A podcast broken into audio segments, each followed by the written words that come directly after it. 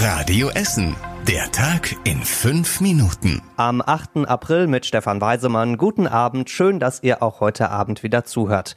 Wir starten heute mit einer sehr traurigen Nachricht. In Krai ist gestern Abend ein zweijähriges Mädchen aus der dritten Etage eines Hauses gefallen und gestorben.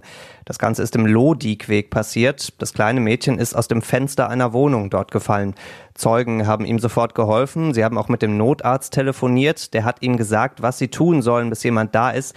Das kleine Mädchen ist dann noch ins Krankenhaus gebracht worden, dort in der Nacht aber leider verstorben.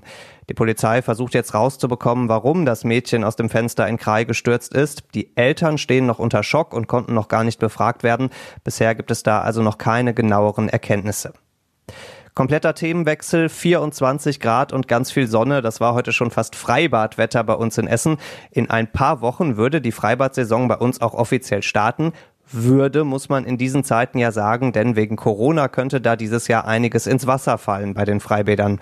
Die bereiten sich aktuell aber noch weitgehend normal vor. Das heißt, altes Wasser aus den Becken raus, neue Farbe, neue Fliesen, der Rasen wird gemäht, das alles im Grugerbad, in Kettwig und auch im Oststadtbad in Freisenbruch. Auch in Steele haben sie quasi nur auf dieses gute Wetter jetzt gerade gewartet und starten mit den Vorbereitungen. Im Freibad Hesse in Delwig sieht es noch ein bisschen anders aus. Da werden gerade noch neue Abwasserleitungen quer durch das Freibad verlegt. Ansonsten wartet der Verein da erstmal ab, was die Politiker alles entscheiden noch in Sachen Corona-Regeln. Wenn es einen Wassermarsch für die Freibäder gibt, können sie in Delwig aber in drei Wochen startklar sein. Wenn schon nicht ins Freibad, dann vielleicht an den See auch keine gute Idee aktuell. Der Stadt sind am Baldener See zum Beispiel immer noch viel zu viele Menschen unterwegs. Deswegen bleiben die Regattatribüne und auch das Haus Scheppen in Fischlaken weiter abgesperrt. Und dazu wird jetzt auch noch die Zufahrt von der Lerchenstraße zum See rüber kontrolliert. Da dürfen jetzt nur noch so viele durch, wie es Parkplätze gibt. Und auch ansonsten gibt es weiter viele Kontrollen bei uns in Essen, gerade jetzt am langen Osterwochenende, das kommt, unter anderem am Niederfeldsee in Altendorf und im Schlosspark in Borbeck.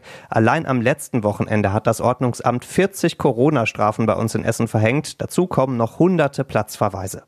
Die Kunden, die rasten schon fast schon aus, die schreiben mich schon an, also die sind schon aggressiv, die sagen, bitte, bitte, bitte, komm doch und mach doch den Laden trotzdem auf. Vielen von uns stehen langsam die Haare zu Berge. Wegen Corona sind die Friseure bei uns in Essen zu und viele Essener Friseure bekommen deswegen gerade quasi Hilferufe von ihren Kunden, so wie Usil Derim aus Katernberg.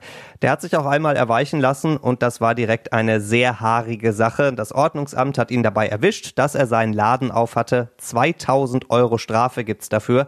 Die Not war aber einfach zu groß, sagte er im Radio Essen Interview. Die finanzielle Situation ist ganz, ganz schlimm bei uns. Wir haben keine Einnahmen mehr, aber die Ausgaben sind alle noch da.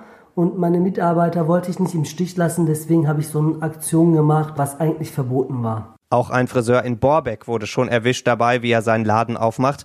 Einige Friseure geben jetzt zumindest am Telefon noch Tipps zum Haare schneiden. Corona macht viele von uns also zu Hobbyfriseuren und Models für eher unfreiwillige Frisurenexperimente. Und das war überregional wichtig. Corona könnte zum größten Wirtschaftseinbruch zu Lebzeiten führen. Dieses sehr düstere Szenario liefert heute die Welthandelsorganisation. Sie sagt, dass die Wirtschaft auf der Welt im besten Fall nur etwas über 10 Prozent schrumpft, im schlimmsten Fall aber um ein Drittel. Im Gegenzug gibt es auch gute Nachrichten. Deutschland bekommt noch diese Woche 40 Millionen Atemschutzmasken. Diese Masken sind ja gerade sehr begehrt. 40 Millionen, das ist mehr als in den letzten beiden Wochen zusammen, sagt das Gesundheitsministerium. Es baut zusammen mit der Lufthansa gerade eine Art Luftbrücke nach China auf. Über die kommen auch diese Atemschutzmasken. Und zum Schluss der Blick aufs Wetter. Den wärmsten Tag der Woche haben wir hinter uns, aber auch morgen wird's wieder schön bei uns in Essen. Viel Sonne und nur wenige Wolken über unserer Stadt. Dazu 21 Grad. Die nächsten Nachrichten aus Essen gibt's bei Radio Essen wieder morgen früh ab 6. Bis dahin macht euch einen schönen Abend und bleibt gesund. Das war der Tag in fünf Minuten. Diesen und alle weiteren Radio Essen Podcasts findet ihr auf radioessen.de und überall da, wo es Podcasts gibt.